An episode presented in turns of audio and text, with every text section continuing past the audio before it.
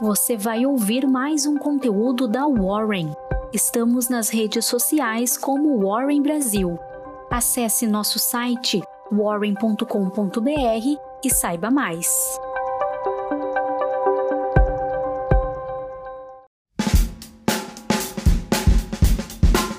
Olá, bom dia. Eu sou Ludmila, especialista em investimentos aqui na Warren, e vou trazer as principais informações de hoje, terça-feira, dia 9 de março. Segundo a Reuters, a Coronavac vacina contra a Covid-19, desenvolvida pelo laboratório chinês Sinovac em parceria com o Instituto Butantan, mostrou ser eficaz contra a variante de Manaus. O estudo foi feito através de exame de amostras de sangue retiradas de pessoas vacinadas com a Coronavac e testadas contra a variante de Manaus. Em Wall Street, os índices encerraram o dia sem direção única, com o Dow Jones tocando recordes liderado pela Disney. Vemos um movimento de ações cíclicas ganhar mais consistência com a alta de papéis que se beneficiam de uma recuperação econômica mais forte. A Nasdaq desabou em meio ao temor dos investidores em relação a múltiplos esticados das ações de tecnologia. E no Brasil, o episódio de anulação das condenações do ex-presidente Lula pelo ministro Edson Fachin mexeu com o mercado doméstico. O Ibovespa engatou uma forte queda durante a tarde, encerrando o dia no vermelho, com um tombo de quase 4%, a 110 mil pontos. A elevação de preços alvos da Marfrig pelo Credit Suisse contagiou o setor de proteínas durante boa parte do pregão. No entanto, o ruído político jogou as 80 ações do Ibovespa para a zona de venda, exceto a Marfrig e a estatal elétrica. A Eletrobras é um dos destaques positivos da segunda-feira. A ação embala uma alta após o assessor do Ministério de Minas e Energia, Ailton Madureira, afirmar que a companhia direcionará cerca de 2 bilhões de reais para evitar alta nas tarifas ao consumidor após a privatização.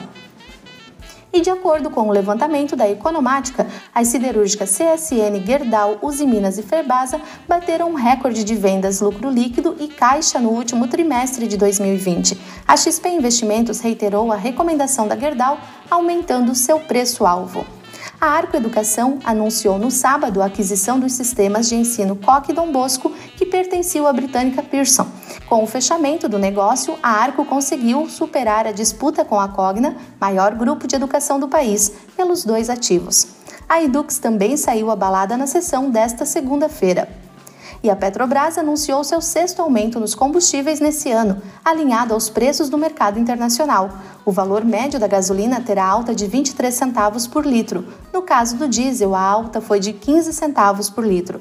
A ação da estatal embalou mais um dia de baixa em meio à indicação de novos nomes para o Conselho de Administração da companhia pela União e os papéis da Unidas e Localiza se destacam entre as baixas do dia, reagindo ao movimento da Movida, que declarou ter pedido ao CAD a reprovação da operação de fusão entre as companhias.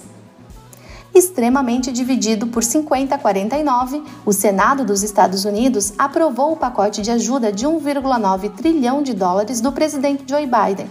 A proposta agora retoma a Câmara, que precisa revisar a nova versão do pacote. O rendimento do Tesouro de 10 anos subiu para 1,6% após o Senado aprovar o pacote de estímulo. O aplicativo chinês que faz edição de fotos, a Meitu, comprou 19,9 milhões de dólares em Bitcoin e 22,1 milhões Ethereum em 5 de março. A empresa disse que a criptomoeda fornece diversificação e que está avaliando a viabilidade de integrar tecnologias de blockchain em seus negócios. E o petróleo fechou o dia em queda nesta segunda-feira. Os investidores realizam lucros após a commodity atingir o seu maior valor desde o primeiro semestre de 2019 e a moeda norte-americana, que já estava pressionada diante do aumento dos rendimentos das Treasuries, ganhou ainda mais força após a decisão do ministro do STF. O dólar comercial encerrou em alta de 1,7% a R$ 5,78. O dólar futuro tocou R$ 5,82, maior nível em 10 meses e a expectativa do mercado para o final de 2021 foi atualizada e divulgada. IPCA 3,98% e GPM 8,98% e a meta da taxa Selic 4%. Fique de olho na agenda do dia. Na Europa, nova leitura da variação do PIB trimestral. Na China, índice de preços ao consumidor mensal. E aqui no Brasil, registro do CAGED para o mês de janeiro, pesquisa de serviços mensal, lucro líquido da BR Distribuidora, Login e Raia Drogazil. Muito obrigada por nos acompanhar. Te aguardo amanhã no nosso próximo Warren Call.